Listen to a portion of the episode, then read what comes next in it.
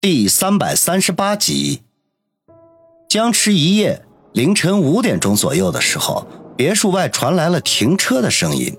过了片刻，便听到有人按响了门铃。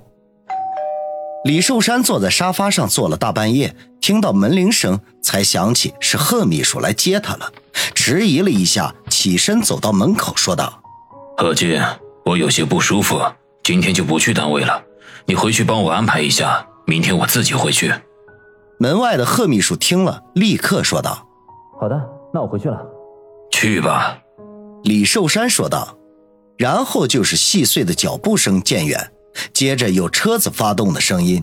贺秘书走了，李寿山吐了口气，转身回到沙发前，却发现王宇已经坐了起来，隔着黑丝袜挤眉弄眼的说道：“市长大人。”你手下肯定以为你在这儿没玩够呢，回去啊，保准在私底下议论。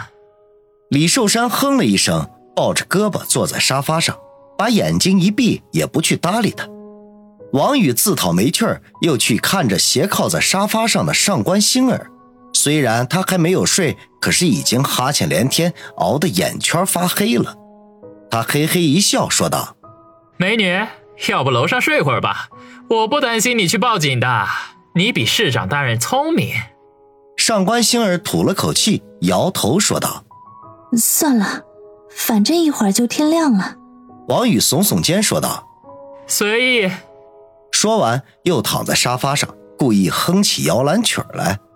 时间慢慢的流逝，天渐渐的亮了起来。时间已经到了早晨七点钟。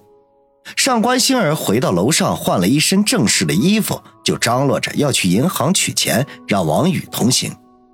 王宇大摇其头地说：“外面怪冷的，我懒得动，还是在这里舒舒服服等现成的多好啊！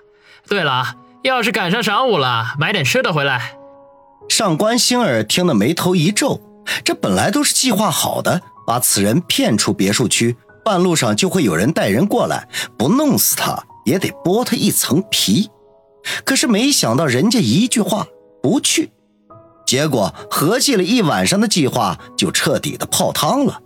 李寿山见上官星儿犹豫不决，就给打了个眼色，叫他快去。以为上官星儿的聪明，顿时明白了他的意思。既然这人不肯出去，那就执行第二套方案，去找老卢借人。在别墅里解决此人，只要拿回数码相机，那剩下的事情那就简单了。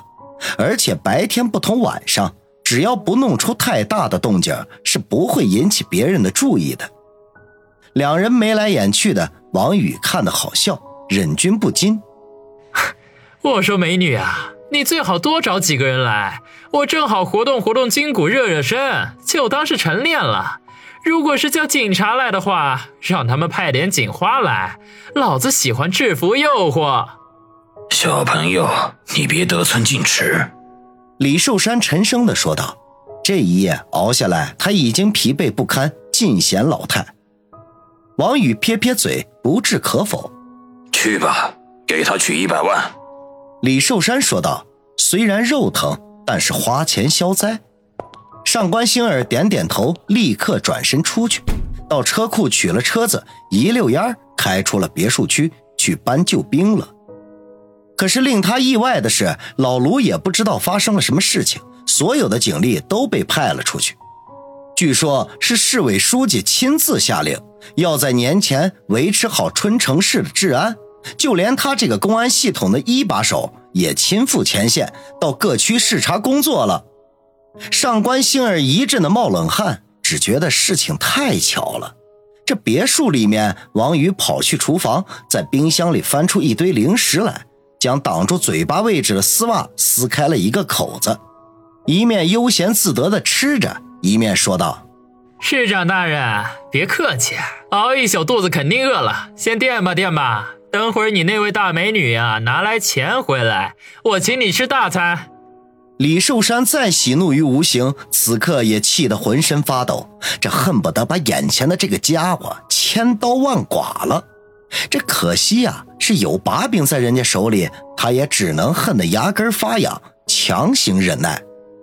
这时候，李寿山的手机响起，李寿山迟疑了一下，并没有立刻去接电话。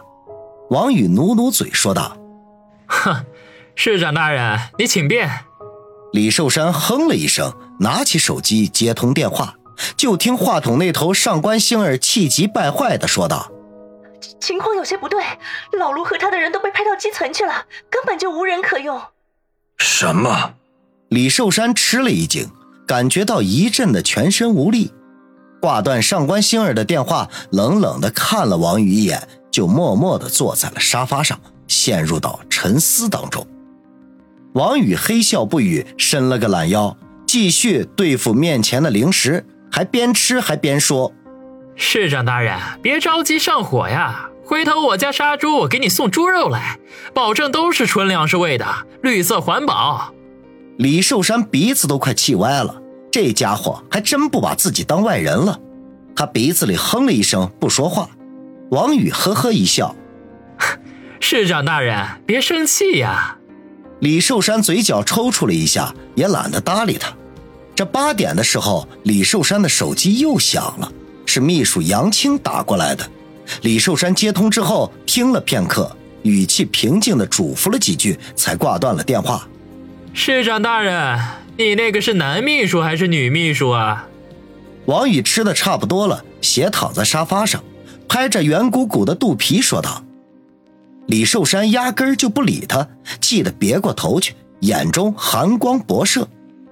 王宇撇撇嘴说道：“还是女秘书好，一到夏天穿着小短裙，露着白大腿，干事儿也方便。”李寿山再也克制不住了，忽地站起身来，冷冷地说道：“小子，别以为我就没有办法收拾你，还是把你的嘴闭严实了，老老实实的等着拿钱滚蛋。”别生气啊，我这不就是跟你唠嗑吗？哎呀，我说市长大人，到底是男秘书还是女秘书啊？这当大官的就是好，美女随便赶，哪像我们这些穷屌丝啊，只能望逼兴叹哦。王宇自顾自地说。李寿山浑身发抖，双手把拳头握得嘎巴嘎巴的响，甚至连额头的青筋都跟着暴起。王宇瞟了他一眼，这才闭嘴。真担心这个老家伙被他给活活气死。时间飞快，转眼到了上午十点多，上官星儿才提着两只黑色的大袋子回来，把手中的袋子往地上一扔，就大口喘着粗气。这一百万软妹子的重量可也不轻呢。钱我取过来了，你过来看看。气息喘匀，上官星儿才说道。王宇从沙发上跳了下来，笑嘻嘻的走过去，拿脚在两只大袋子上踢了两脚，说道：“行了，不用看了。我说市长大人，这些年你可真没少捞油水呀！一百万说拿出来就拿出来，真是财大气粗。早知道我多要点好了，还能给我二姨家打口井呢。”少废话，把东西给我们吧。李寿山坐在沙发上，脸色铁青。这一百万对他来说也不算是个小数目了，毕竟这些钱都是他冒着极大的风险挣来的，任何的一分钱都足以可以把他从高台上推下来，而且摔得体无完肤。当然，王宇拍的那些照片威慑力远远要比这一百万还要大，尤其是最近两年风头正紧，无数高官落马都和“女色”二字密不可分。急什么呀？劳烦两位送我到小区的大门口吧。”王宇笑嘻嘻地说道。李寿山和上官星儿对望一眼，知道不把这瘟神伺候好，是根本拿不回数码相机的。当下，李寿山和上官星儿提了一只黑方便袋送王宇出门。